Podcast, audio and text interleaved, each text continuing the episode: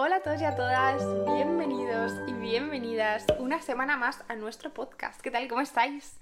Bueno, espero que estéis muy bien. Empieza septiembre, empieza un año nuevo, básicamente, porque en septiembre es como fin de año. Em, espero que estéis muy bien, que estéis encarando este septiembre con toda la buena intención y toda la buena energía. Eh, y precisamente, y ya lo voy a meter, em, con esto viene la recomendación de la semana. Hoy quiero recomendaros Palo Santo. Em, creo que es la mejor recomendación que os puedo hacer eh, en este momento porque el Palo Santo yo lo uso muchísimo. Es un trocito de madera de un árbol especial, lo podéis comprar en cualquier tienda esotérica, es súper barato y eh, se quema la puntita eh, y el humo que, que saca limpia mucho las energías, purifica mucho em, y atrae lo bueno. Así que ahora que estamos entrando en septiembre, que, empezamos la uni, empezamos el cole, empezamos el bachillerato, empezamos el trabajo, rompemos el verano, empiezan como los nuevos propósitos y todo eso, como si fuera un nuevo año, pues os quiero recomendar Palo Santo, así que esa es la recomendación semanal para que hagáis vuestras limpiezas energéticas, para que atraigáis lo bueno y lo bonito y para que os limpiéis de toda la carga negativa que hayáis podido eh, coger en este verano o durante el año, si en algún momento os habéis hecho, o sea, si en ningún momento os habéis hecho una limpieza energética. Así que, mm, así que pues esta es la recomendación de la semana. ¿Habéis visto qué rápido? Así que sí, vamos a empezar con el episodio de hoy que eh, como los episodios mm, de hace ya antaño eh, es sin guion eh, porque al final es una experiencia vital, no es necesario tener ningún tipo de guion con, nada escrito. Mm, y, este episodio, para mí, ya me voy a poner un poquito seria, es muy personal, es muy importante, eh, es algo que, bueno, que es tan importante para mí que llevo eh, tatuado. Este, este tulipán simboliza esta experiencia, ya entenderéis por qué. Y. Y pues bueno, vamos a hablar eh, sobre el SIBO, eh, una enfermedad, patología, condición, lo que sea que tengo yo, que padezco y, mm, y lo voy a hacer este vídeo porque creo que eh, puede ayudar a, a mucha gente que, que, esté en el mismo punto en el que he estado yo, que se la haya diagnosticado, que piense que puede tener SIBO para que se sienta acompañado o acompañada y entendida o entendido. Em, antes que nada también quiero decir que este vídeo no es un vídeo informacional, que yo no soy médico, que no soy enfermera, que no soy ningún tipo de personal sanitario de nada. Esto es un vídeo simplemente como paciente, como persona que padece un síndrome eh, y lo quiere explicar por si a alguien eh, le interesa y por si alguien quiere saber cómo es vivirlo en primera persona sin ser eh, médico ni nada y sobre todo por si alguien también lo padece que se sienta eh, acompañado o acompañada porque yo en su día busqué vídeos y solamente me salió uno y eso me hizo sentir un poquito sola. Así que así que aquí va un vídeo por si alguien lo necesita. Y, y también explicaros un poco la, la experiencia que nunca he hablado de esto. Así que, bienvenidos y bienvenidas a este episodio, espero que os guste mucho. Y nada, ahora sí que sí, vamos a empezar.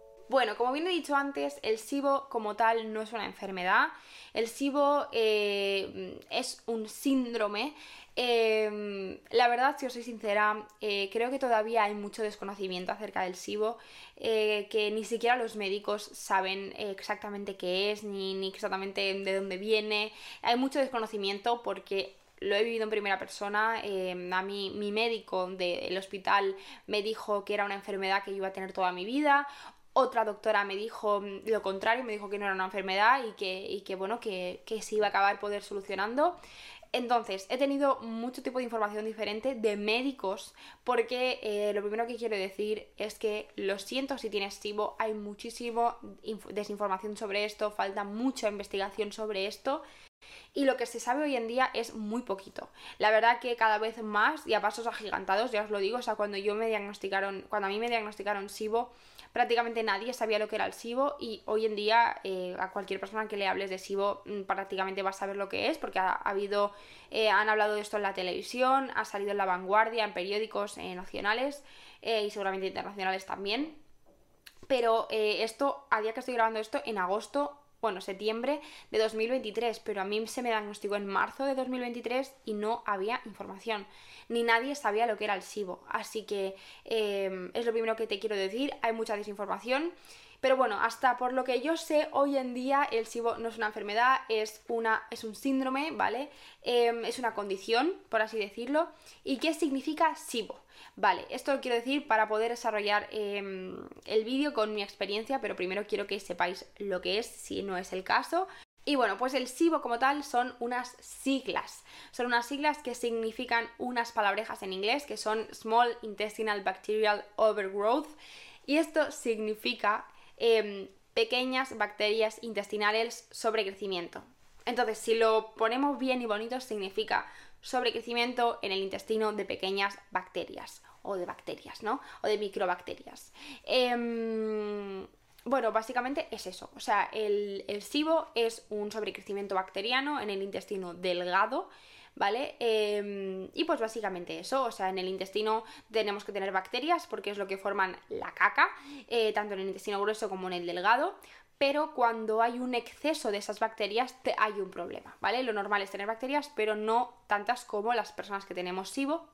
Entonces, dicha la definición, ¿cuál ha sido mi historia con todo esto? ¿Cómo me diagnosticaron SIBO? ¿Por cómo he pasado yo por todo esto? ¿Y cuál ha sido mi experiencia vital? Pues os la voy a contar. Bueno, yo toda la vida, toda la vida es toda la vida, o sea, desde muy, muy, muy pequeña he tenido problemas eh, intestinales, problemas... Mm, eh, de la barriga, básicamente mucho dolor de estómago por causas injustificadas.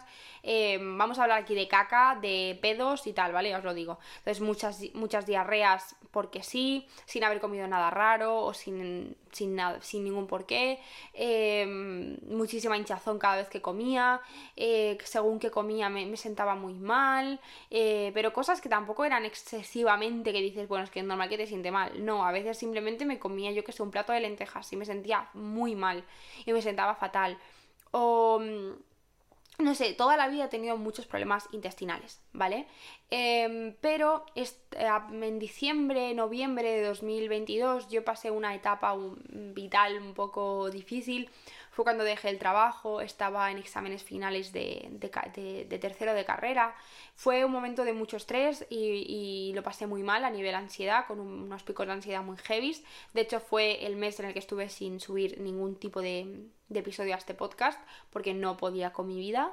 Eh, y esa época de mi vida coincidió con unos dolores muy fuertes de barriga, muchísimo, muchísima diarrea, muchísimo hinchazón, muchísimos gases. Eh, bueno, muy mal, ¿vale? Yo estaba muy mal en todos los ámbitos de mi vida eh, y también muy mal a nivel intestinal, ¿vale? Cualquier cosa que comía me sentaba horrible, en fin, muy mal. Entonces, a finales de diciembre me empecé a dar cuenta de que no era normal em, que yo estuviera así. Me empecé a dar cuenta de que no era normal que cada vez que comiera eh, tenía un, me empecé a dar cuenta de que no era normal que, cada vez que comía tuviera una distensión de la barriga tan heavy que yo literalmente cuando, cuando comía se me ponía la barriga como si estuviera embarazada de 5 o 6 meses. Em, tampoco era normal los dolores de barriga tan heavy que me daban a veces. No era normal hacer diarrea porque sí muchas veces. O sea, todo lo que me pasaba me di cuenta de que no era normal. Y se lo dije a mi madre, le dije, mira mamá, llevo toda la vida con muchos dolores de la barriga, siento que no es normal lo que me pasa, quiero empezar a ir al médico, quiero hacerme pruebas eh, porque algo tengo que tener. Yo ni sabía lo que era el SIBO, ni me sonaba ni a mí ni a nadie de mi entorno, ya os digo, o sea, no se conocía.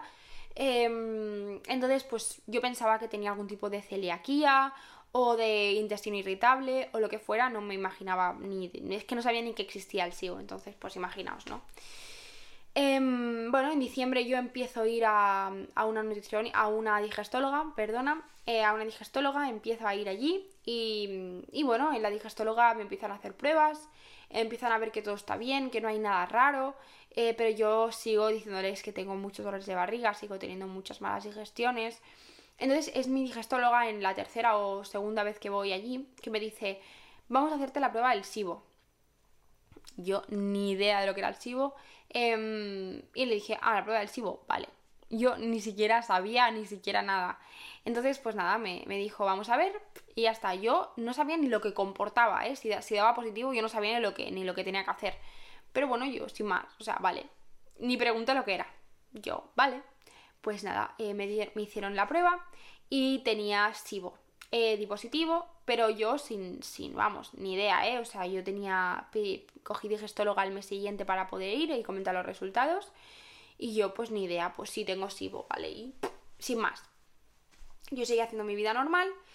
Y eh, ya no, esto ya, pues me hicieron esta prueba a finales de febrero. Bueno, pues em, pasa más o menos todo marzo y el día 24 de marzo yo tenía digestóloga la semana siguiente, o sea, el día 24 no sé en qué día caía, pues vamos a poner que caía en viernes, pues yo la siguiente semana tenía digestóloga para comentar los resultados de, las pruebas del SIBO. El día 24 de marzo, el cumple de mi hermana, eh, fuimos eh, mi hermana, mi madre y yo a celebrarlo a un restaurante en, en un sitio de la Costa Brava precioso.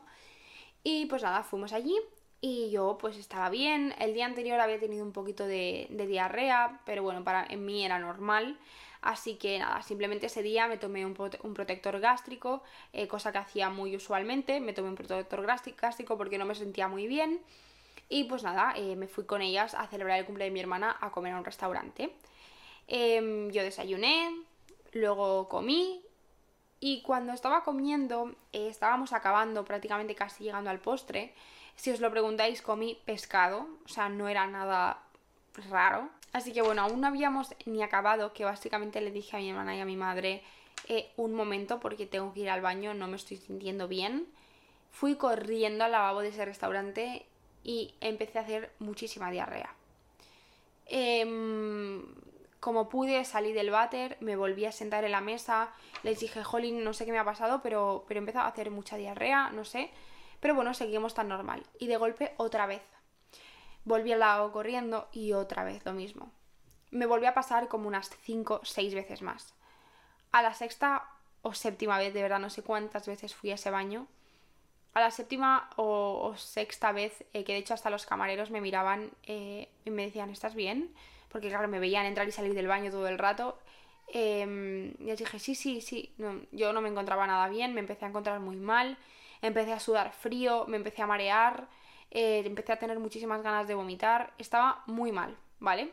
Y le dije a mi hermana, eh, sé que es tu cumple, pero por favor ven conmigo al baño porque no me encuentro bien, o sea, me mareo y no me puedo, no puedo salir de aquí, o sea, no puedo salir de aquí. Eh, estaba en el baño, me acuerdo perfectamente que era un baño como esos de minusválidos, que son como más grandes. Vale, he retocado los cojines porque no me gustaba cómo estaban y no estaba cómoda, así que ahora ya podemos seguir. Bueno, pues era un baño de estos como de minusválidos, ¿no? Que era más grande de, de lo que suele ser lo normal. Y me acuerdo perfectamente estar yo sentada en el váter y mi hermana cogiéndome las manos porque yo me caía, o sea, estaba muy mal, o sea, de verdad, no sé cómo explicarlo, ni sé qué me pasó en ese momento. No sé si fue un corte de digestión, no sé qué fue lo que pasó en ese momento, pero yo estaba muy, muy, muy mal.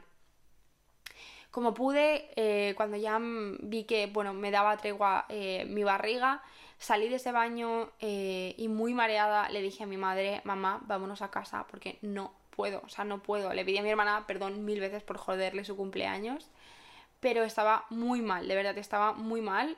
Em, y pues bueno, el camino de vuelta a casa, yo vivo en Barcelona, Costa Brava, os imagináis, los que seáis de Cataluña, está bastante lejos está como a una hora y media en coche, eh, lo más cerca. Así que, mm, así que bueno, la vuelta a casa os podéis imaginar cómo fue. Eh, yo en el coche estirada, en el copiloto, en el asiento de copiloto, estirada con un mareo increíble. Paramos dos o tres veces porque yo pensaba que iba a vomitar. Bueno, me encontraba muy mal, sudando frío, eh, mareadísima. Bueno, muy mal, ¿vale chicos? Muy mal. Eh, entonces nada, cuando llegamos a mi pueblo, eh, mi madre me dice, oye, ¿por qué no vamos al hospital? Vale, espera, inciso aquí, inciso. Vale, vamos a hacer una pausa en esta historia y vamos a remontarnos una semana antes a esto. ¿Vale? Porque se me había olvidado, pero bueno, vamos a hacer un flashback como en las películas. Vale, pues vamos a parar en seco aquí y vamos a hacer una semana antes. Una semana antes yo había ido al hospital, em, al hospital general, de aquí en Barcelona, em, porque yo no estaba bien, ¿vale? Estaba con mucha diarrea y fui. Y les dije, mira, estoy muy mal, tal, tal, tal. Y me dijeron, tienes intestino irritable. Esto fue lo primero que se me dijo, que yo tenía intestino irritable. Em, les enseñé las pruebas que yo tenía y me dijeron pruebas que ya me había hecho con mi digestóloga, pero fui a urgencias porque estaba muy mal del dolor, ¿vale? Esto fue una semana antes a esto. Y me dijeron que es intestino irritable. Entonces, bueno, vamos a hacer una pausa eh, y volvemos a este momento de que yo llego al pueblo después del camino tan malo que pasé y mi madre me dijo, oye, ¿por qué no volvemos al hospital? Te dijeron que eras intestino irritable, quizás no lo es, vamos a hacer más pruebas, quizás, bueno, que te vean, ¿no? Que te vean porque no estás bien. Em, además yo tenía un, grado de, deshidratación en mi cuerpo porque no os imagináis lo que yo em, eché. Entonces, además, cualquier cosa que tomaba me sentaba fatal. Así que estaba un poco deshidratada y mi madre me dijo, vamos al hospital. Y yo le dije que no. Yo le dije, no, no vamos al hospital, tampoco estoy tan mal como para, para, que me estén, para estar en el hospital. Me van a volver a decir que es irritable. Entonces mi madre me dijo, bueno, pues ¿qué quieres hacer? Y no sé por qué, pero le dije, bueno, vamos al hospital. O sea, no sé explicaros qué fue lo que a mí me dijo, me hizo decidir eso, pero decidí ir al hospital. En urgencias, eh, cuando entré, me vieron em, y les dije, me encuentro muy mal, llevo toda la mañana em, haciendo diarrea, estoy muy mareada, bueno, me vieron, me vieron. Mm, además, mi madre llevó los resultados que yo tenía em, de la digestóloga y también vieron que yo una semana antes había vuelto, o sea, había ido ya al hospital porque ya no estaba bien. Entonces, viéndolo todo, me dijeron, métete en un box, Em, bueno, te vamos a meter en un box, no estás bien, te vamos a poner suero para hidratarte y te vamos a poner un medicamento para el dolor, porque yo estaba sufriendo muchísimo, me dolía horrible la barriga, tenía como calambres em, y me pusieron, me pusieron un medicamento para el dolor que obviamente no voy a hablar de nombres de medicamentos, no quiero hablar de nada de esto, así que eh, no voy a dar ningún tipo de nombre, pero bueno, me dieron un medicamento para el dolor, ¿vale? Me lo pusieron todo por vena, voy a ir dejando fotos de lo que estoy narrando para que, para que lo veáis. Eh, me dejaron, bueno, estaba yo en un box en ese momento con, la avena, em, suero para la deshidratación y un medicamento para el dolor de mi barriga. En este momento los médicos no sabían qué hacer, si enviarme a casa o me barajaron ingresarme en el hospital porque em, no veían qué podía estar siendo y me querían hacer más pruebas. Bueno, pues a mí em, en ese momento se me notifica que se me va a ingresar yo me puse a llorar muchísimo porque hasta ese momento yo estaba de jajas, eh, me encontraba muy mal, pero no me imaginaba, o sea, cuando ya te dicen que te van a ingresar, te asustas mucho, yo me asusté mucho, dije, ¿qué pasa? Porque, o sea, en ese momento no lo vi como un me quieren hacer pruebas porque, porque no saben lo que tengo. Bueno, realmente sí lo vi así, ¿no? Pero el hecho de no saber lo que tengo, el pensarme lo peor, porque en estas circunstancias te asustas mucho, porque piensas que tienes algo muy chungo, em, me asusté mucho, empecé a llorar un montón, empecé a estar fatal. Eh, y mi madre me dijo, mira Irene, voy a ir a casa a buscar cosas porque pensaba que yo venía de pasar el día fuera en la playa con mi hermana, o sea, yo no llevaba encima nada, o sea, no, no tenía ni pijama, no tenía nada. Entonces mi madre vino a casa a coger eh, cosas para poder subsistir la noche em, y poder estar en el hospital, aunque fueran dos días, no sabíamos lo que íbamos a estar. entonces yo me quedé sola. En ese rato que yo me quedé sola, mi madre pobreta eh, lo pasó fatal porque no me quería dejar sola pero había que coger cosas de, casa porque no podíamos estar sin pijama ni sin nada, sobre todo mi madre, a mí me daban en el hospital, pero a ella no. Entonces, em, en ese momento que me quedé sola fue como... En ese momento puse en práctica mucho eh, del amor propio que he aprendido, de lo que siempre hablamos. En el episodio de la semana que viene vais a tener un episodio de cómo ser tu bestie. Em, y ahí puse en práctica muchas de las cosas que, yo he aprendido, ¿no? En ese momento me abracé muchísimo, me quise muchísimo, estuve conmigo a full. Eh, me calmé muchísimo en ese momento y, me, y me, tranquilicé mucho. Porque al, en vez de estar sola y estar mal y estar incómoda y estar sufriendo y sentirme solísima y sentirme mal, me sentía acompañada porque estaba conmigo, me sentía apoyada porque estaba conmigo. Entonces eh, creo que es muy importante aprender a, ser así con uno mismo y por eso mismo quiero hacer un episodio de cómo ser tu bestie.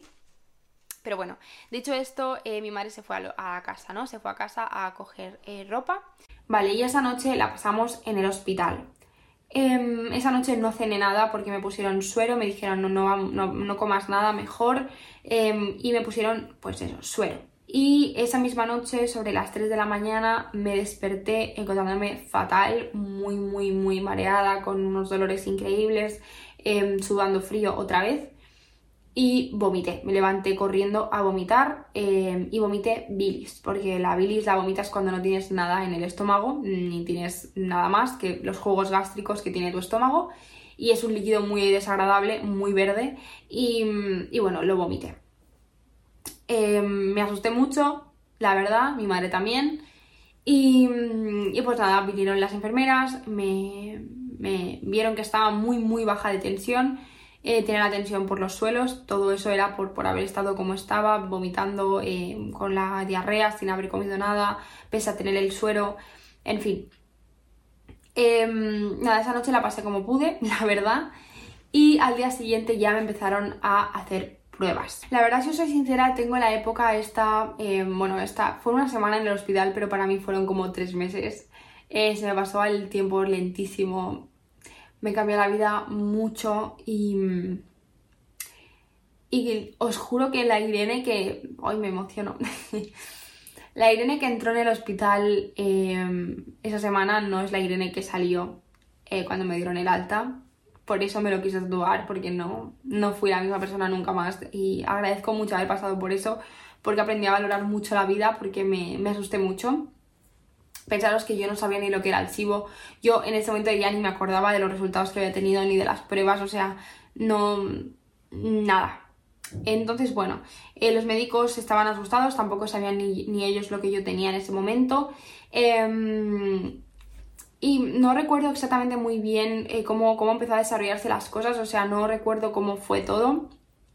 Pero el caso es que vieron que yo tenía, pues estaba muy desnutrida, tenía muy baja la glucosa, tenía muy baja, bueno, todos los parámetros que yo podía tener estaban todos bajos. Tenía todo, estaba súper desnutrida. Entonces me, inyectaron glucosa y me inyectaron un montón de cosas en, vena eh, para intentar subirme los parámetros porque yo estaba muy mal. Y tú dirás, Irene, ¿por qué estás llorando? ¿O por qué te emocionas cuando dices todo esto? Tampoco es para tanto. Lo sé, Sé que tampoco es para tanto, pero eh, no es por la prueba en sí, ni mucho menos, sino porque eh, hubo un día. Uf, hubo un día que. Mm, esto es muy personal, eh, de verdad.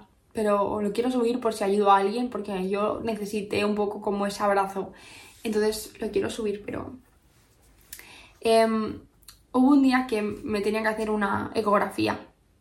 Simplemente. Y me tuvieron en silla de ruedas en la sala de la ecografía mucho rato porque no me podían pasar. Y cuando me pasaron a hacerme la ecografía, yo estaba sola porque mi madre no podía pasar, uh, mi madre no pudo bajar conmigo. La chica que me hizo la ecografía vio que no, que algo no le cuadraba. Y, y me dijo, mira, no, no, no, entiendo muy bien lo que, lo que estoy viendo, voy a llamar a mi superior para que, para que ella lo vea y para que diga algo. Entonces, eh, ese rato en el que yo estaba sola, eh, tengo fotos de, y vídeos creo, o fotos de, de donde yo estaba, estaba en la zona de abajo de un hospital, sola completamente, en una silla de ruedas, súper, súper débil, eh, con miedo, con mucho miedo. Que joder, me asusté mucho porque si la chica de, las ecografías, que es la que tiene que entender y, interpretar lo que está viendo, no sabe lo que está viendo y no lo sabe interpretar porque no lo entiende, me asusté mucho porque pensé, ¿qué me pasa? ¿Qué tengo, no? Que bueno, que había como que la zona de baja de la barriga como la zona de la, de la vejiga, digamos, lo que es el, útero, estaba muy inflamado, había como líquido en esa parte, porque bueno, de la inflamación de mi barriga y de todo, de todo había como bajado por, por gravedad, digamos, se me había hecho como de la inflamación como un poco una especie de líquido y, y por gravedad pues se me había quedado como en la parte del útero. Em, y eso es lo que se veía, ¿no? Que tampoco era nada grave, pero, pero claro, la chica esa me asustó mucho. Además, tener en cuenta que yo estaba sola, estaba ingresada en el hospital. Em, a mí se me dice em, por parte de una persona de, un equipo médico, no sé lo que estoy viendo, voy a interpretar, voy a, voy a buscar a mi compañera y yo me quedé tres cuartos de hora sola en una habitación comiéndome la cabeza, pues imaginaos lo duro que fue para mí ese momento. Eso básicamente no era nada grave, esto es el micro lo que estáis viendo aquí, lo voy a tener aquí más cerca por si acaso.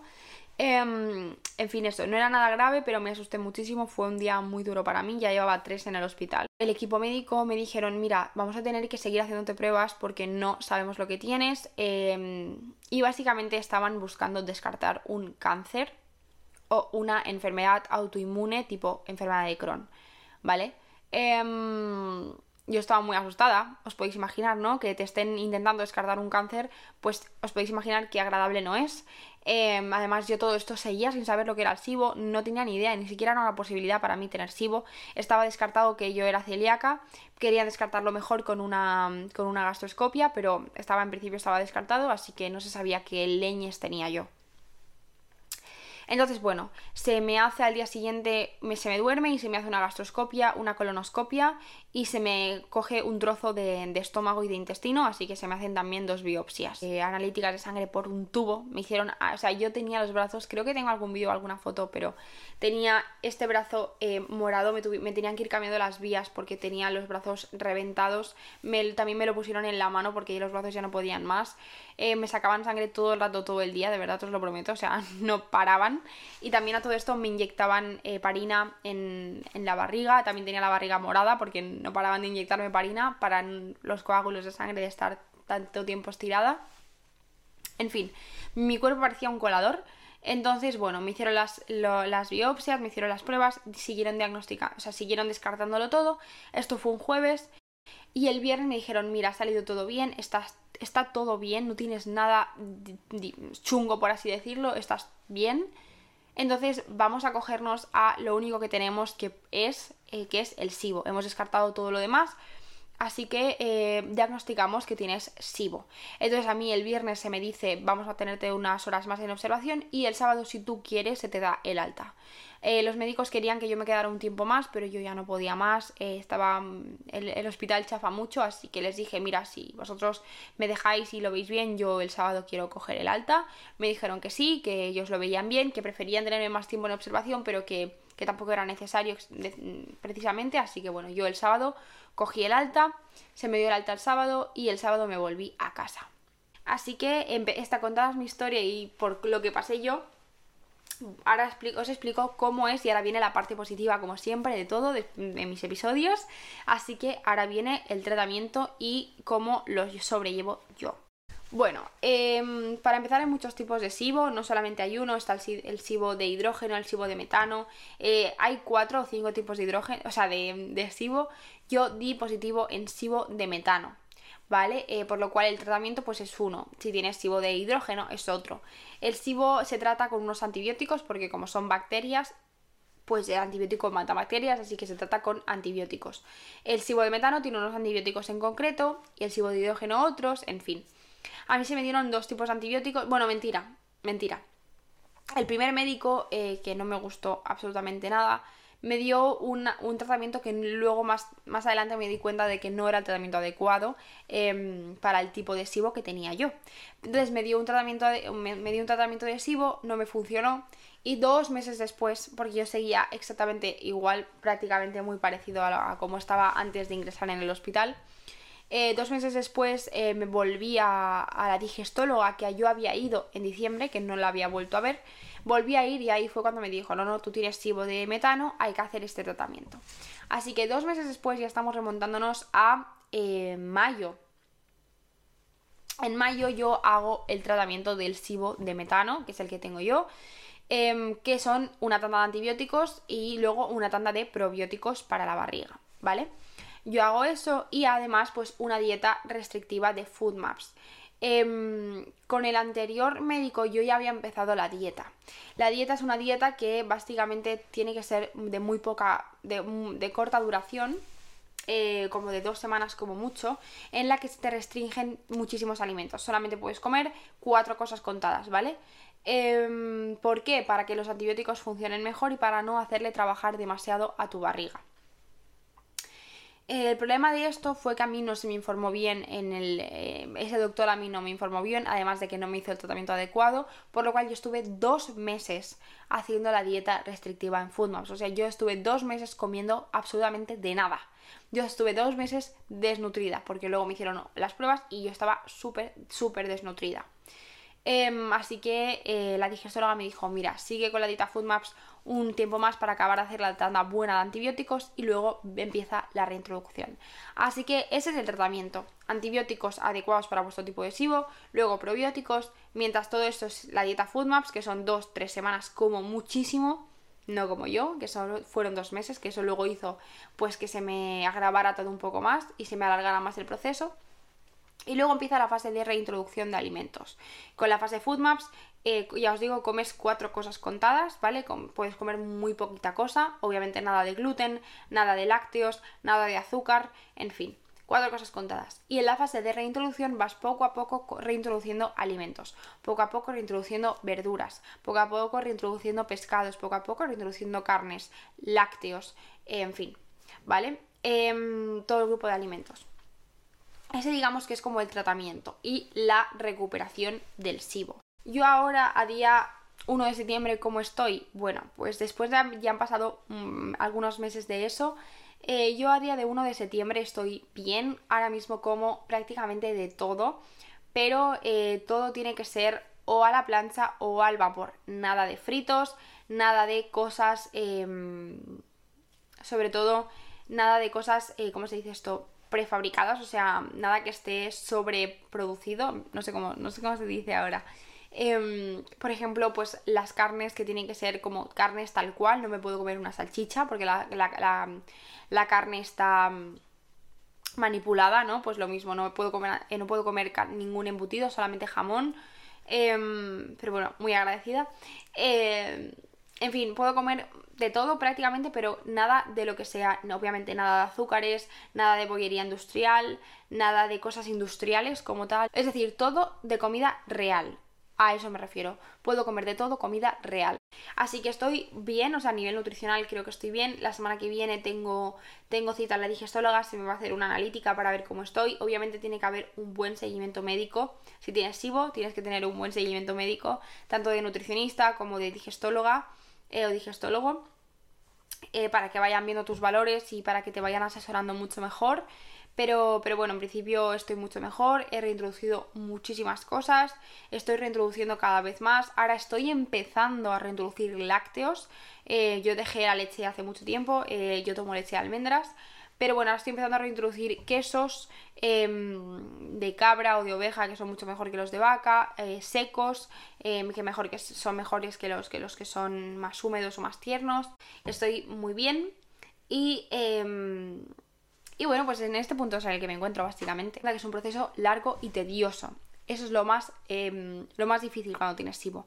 Porque la fase de, em, de, restricción de alimentos que es tan restrictiva, tan, tan restrictiva, se hace horrible. Porque te sientes súper bicho raro, te sientes fatal, te sientes súper limitada, súper limitado.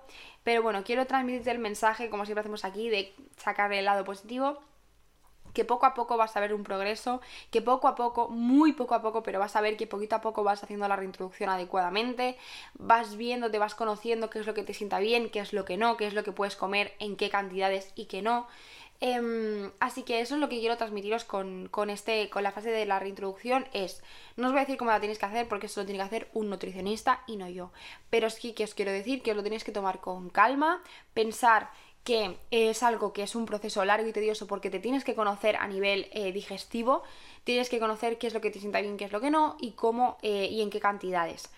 Así que es un proceso largo y sobre todo la reintroducción poquito a poco. Em, pero bueno, que se acaba consiguiendo, ya os digo, yo ahora mismo puedo comer casi de todo, eh, siempre y lo que ya he dicho. Sobre todo también es muy guay que busquéis alternativas para adaptaros. Por ejemplo, yo ahora en verano pues me moría por comerme un helado. Obviamente no puedo, un helado lleva leche, es un procesado, etc. Em, pero pues he cogido mm, frutita de la que sí que puedo comer y yogures que sí que puedo comer porque son vegetales y no tienen azúcar, ¿vale? Porque el azúcar lo tengo prohibidísimo, no puedo comer nada de azúcar. Así que bueno, he cogido yogures que sí que puedo y tal. Y yo en un molde de helado, pues me echo helados. No puedo salir y tomarme un helado en una heladería, pero sí en casa sí que tengo la posibilidad de comerme un helado. No es un helado tan bueno como los que te comes en el Mercadona de dulce de leche, pero bueno, es un helado al fin y al cabo, ¿no? Entonces, bueno, lo más importante que os quiero transmitir también es que hagáis, os hagáis la vida fácil, que os hagáis pues cosas que se parezcan a lo que os gusta comer, pues en este caso pues un helado y sobre todo manejar mucho la frustración. Porque yo, a mí me ha pasado que yo me he frustrado mucho, sobre todo cuando he tenido aquí a gente en casa comiendo en mi casa, eh, a mi lado, mi hermana comiéndose un filete empanado a mi lado y yo con la cara larga, con, una, con un filete a la plancha. Y, pensar, jolín, ¿por qué, no? ¿Por qué? Eso, te, te, frustras y piensas, jolín, ¿por qué? Entonces hay que tener una muy buena gestión de la, de la frustración. Al final mm, yo he descubierto que no hay ningún porqué, simplemente te ha tocado, ya está. Lo, tienes que vivir, ya está. Es tu destino, ya está. Y eh, yo he llegado a un punto en el que yo, por ejemplo, ayer me basté la noche haciendo un cheesecake que yo no voy a poder disfrutar, que no voy a poder ni siquiera probar, pero eh, para mi novio sí y para mi cuñado sí, y sé que les gusta, y he llegado a ese punto en el que no me frustro, en el que entiendo que simplemente no como porque a mí no me hace bien, porque yo no lo tolero, y ya está, ¿por qué voy a querer comerme algo que no me sienta bien? ¿Por qué voy a querer comer algo que a mi cuerpo no le va bien y que yo luego voy a estar con unos dolores increíbles y voy a perder mucho del trabajo que ya he hecho? ¿no? Porque llevo meses trabajando para poder estar como estoy hoy, ¿por qué voy a comerme algo que sé que va a destrozar todo lo que ya llevo trabajado, ¿no? No, mi cuerpo no lo asume, pues ya está, no lo asume. Entonces, simplemente no quiero que os, que os frustréis, que aprendéis, aprendáis a vivir con vuestra realidad, que es vuestra realidad, es lo que vuestro cuerpo asume, como vuestro cuerpo es feliz, pues ya está, o sea, no os frustréis por lo que no podéis comer, sino alegraros por toda la variedad de alimentos que podéis comer y todo lo que habéis reintroducido, ¿no? No os fustiguéis por no poder comeros un donut. Yo sé que apetece, yo sé que mm, es muy frustrante y piensas, joder, me encantaría poder disfrutar de lo bonito de la comida y lo bueno de la comida, pero pensad, mi cuerpo no lo asume, mi cuerpo mm, no le va bien. Quizás en un futuro sí que lo puedes comer como algo puntual, ahora mismo no es el caso, en mi caso, pues bueno, puedo disfrutar de lo que sí puedo comer. Pues de eso disfruto y de lo que no puedo comer, pues asumo que no es para mí, que mi cuerpo no lo asume y ya está. Disfruto de que los demás se lo puedan comer y pienso que quizás en algún momento yo también puedo. Y yo lo que me digo muchas veces cuando me frustro, sobre todo cuando me duele la barriga o cuando tengo momentos en los que estoy hinchada y no me siento bien, es pasará. Eso es algo que me digo mucho, que quiero que os lo digáis mucho a vosotras si estáis en la misma situación que yo, y es pasará, pasará, pasará que estés hinchada, porque mañana quizás ya no lo estás, pasará que te duela, quizás en unas horas ya no te duele, pasará la fase en la que estás, porque en unas fases estarás en otra. Así que yo cuando me hincho, cuando me frustro porque estoy haciendo caca y, por ejemplo, estoy con diarrea y digo, joder, eh, qué mal, me digo, Irene, va a pasar, va a pasar ahora estás así, pero quizás en unas horas ya no estás así, quizás mañana ya no estás así. Va a pasar. Cuando estás tan mal parece que no haya más días en el mundo, que parece que esa sea tu única realidad y lo único que vas a vivir en mucho tiempo y estás fatal y dices, madre mía, qué mal estoy, no sé qué. Pero siempre me digo, Irene, va a pasar. Ahora estás así, pero en unos días estarás mejor, en unos días estarás tal. Así que es algo que me digo mucho si tengo que llorar, lloro, si a veces me agobio, me agobio y me dejo agobiarme, pero también he aprendido mucho a ser mi bestie y sobre todo en decirme cosas que sé que en momentos en los que tengo que eh, decírmelas, tengo que hacerlo, ¿no? O sea, el, sobre todo él va a pasar, él pasará, para calmarme, para verlo como algo, como una situación temporal en la que estoy y decir, bueno, ahora mismo no me encuentro bien, ahora mismo estoy agobiada, ahora mismo me duele esto, ahora mismo estoy en el baño sin poder salir, pero va a pasar.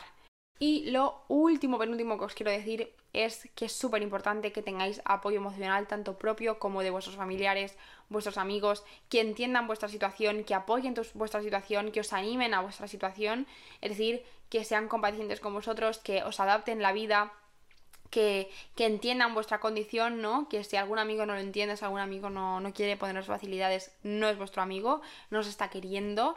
Eh, y sobre todo apoyo emocional propio que hagáis técnicas como estas, que os apoyéis a vosotros mismos, que seáis vuestra mejor amiga o vuestra mejor amigo en situaciones así y que aprendáis a manejar la ansiedad y el estrés, es súper importante.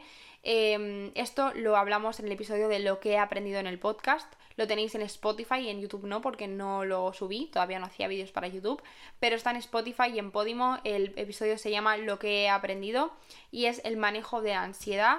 Eh, porque la ansiedad, es decir, lo que es el cerebro y el estómago están súper conectados, por eso cuando nos ponemos nerviosos, mucha gente pues o vomita o tiene ganas de vomitar o va al baño o le duele la barriga, porque el, sistema eh, cerebral, por así decirlo, está muy conectado con, con, el sistema digestivo. Dicen que el cerebro es el segundo, o sea, dicen que el estómago es el segundo cerebro y es totalmente cierto, están conectados como por un no sé cómo se llamará, pero están conectados. Así que es súper importante, de verdad forma parte del tratamiento mm, del SIBO y eso os lo digo yo porque lo he hecho. También he estado con eh, coach que te enseñan a gestionar muy bien la ansiedad, a te dan técnicas de relajación y demás.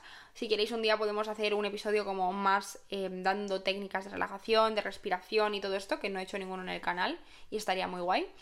Pero, mm, pero eso, que aprendáis Em, a, gestionar todo esto. Tenéis un episodio en mi podcast, bueno, tenéis miles de episodios sobre esto, también hablamos en un episodio de la ansiedad, también está en Spotify, se llama Ansiedad, creo, o algo así. Así que os recomiendo que lo escuchéis para eh, ampliar todo esto. Y entonces ya no voy a hablar más del tema, pero sí es súper importante que gestionéis muy bien vuestras emociones porque están muy, muy, muy relacionadas con probablemente el tema de vuestra hinchazón o del momento en el que estáis, eh, si estáis mal preguntaros si emocionalmente también estáis mal, quizás muy probablemente sí, así que tenéis que también formar parte del tratamiento, no solamente los antibióticos y la dieta, sino también la gestión emocional. Y dicho esto, quiero acabar el episodio eh, enseñándoos este tatuaje otra vez, diciéndoos que ¿por qué me tatué un tulipán? ¿Por qué tengo un tulipán aquí tatuado? Me, aquí. ¿Por qué tengo este tulipán aquí tatuado? Bueno, que cuando yo estaba en el hospital, mi amiga Mireya me vino a visitar y me regaló un ramo de tulipanes blancos. Me aparto para poner la foto de yo con los tulipanes. y me, regaló este ramo que estáis viendo en pantalla con los tulipanes blancos. Y em, ese ramo se vino conmigo a la habitación. Y yo recuerdo estar en la cama a mirar los tulipanes. Estaba, o sea, vivió, vivieron conmigo esos tulipanes todo el proceso de todo lo que os estoy diciendo. Y, mm, y cada vez que yo veía, después de haber salido del hospital, unos tulipanes, me venían a la cabeza eh, todas esas imágenes y todos esos momentos eh, tan duros, pero a la vez que me, han hecho aprender tanto y confiar tanto en mí y tener tanta fuerza en mí y valorar tanto la vida y aprender tanto a gestionarme a mí misma, porque me he visto muchas veces sola en situaciones que, de miedo y de pasarlo mal y he estado conmigo. Que, mm, que cada vez que veía un tulipán me, me sentía como en reconfort y me sentía como como arropada, porque me acordaba de esos momentos en el hospital en los que solo los tenía a ellos, ¿no? Y a mi madre o a mi novio o a mi hermana, que fueron los que estuvieron conmigo. Pero en los momentos de que ellos no estaban, estábamos los tulipanes y yo. Y eran como que me daban tanta vitalidad porque eran estaban ahí en una habitación de hospital tan verdes, tan blanquitos, tan bien, tan todo que de verdad, o sea, me daban como una tranquilidad de me daban como tranquilidad, como felicidad, como como como un abrazo. Em, así que gracias Mireia desde aquí por ese ramo, la verdad que me ayudó muchísimo eh, mentalmente em, estar allí, de verdad os lo digo. Así que muchas gracias, te quiero mucho si me estás viendo.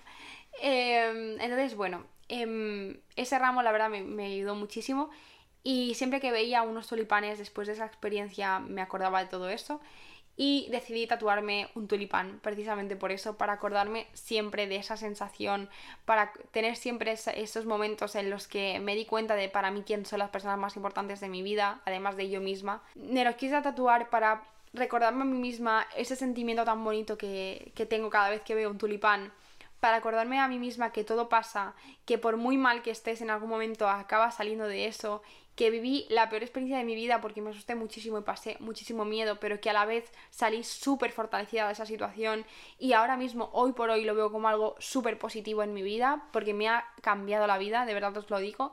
Sé que no ha sido eh, ni cuatro meses en el hospital ni una enfermedad tan grave, pero eh, me ha cambiado la vida, he aprendido a comer mucho mejor, he aprendido a valorar lo que como, he aprendido a ser paciente, porque eso es un proceso largo. Me han dicho que quizás hasta que acabo de reintroducirlo todo pasa un año o más. Entonces me ha enseñado a ser paciente, me ha enseñado a mm, muchas cosas, de verdad os lo digo, y me ha reconfortado tanto esa experiencia y, y me ha hecho tan mayor, o sea, me ha hecho crecer tanto mentalmente y valorar tanto a las personas que tengo a mi entorno, mi vida, a mí misma, eh, las pequeñas cosas que hago todos los días, que en ese momento no pude hacer, como ir a la universidad, ir al trabajo, tener una vida, yo tuve que dejarlo todo, grabar, no podía, pero no solamente esa semana, sino yo no pude estar grabando ni ir a la universidad, yo dejé la universidad como un mes y medio o dos meses, no podía ir porque no podía con mi alma, tampoco tuve que dejar el trabajo, bueno, ya lo había dejado eh, hasta que empecé a trabajar como ahora empecé a trabajar en, en junio, julio, no pude trabajar, o sea, tuve que dejar mi vida aparte por esto. Y, mm, y este tatuaje me, me, dice que, que, hay que ser resiliente, que por eso también tengo tatuada la palabra resiliencia, me la tatué con 15 años, pero ya lo era.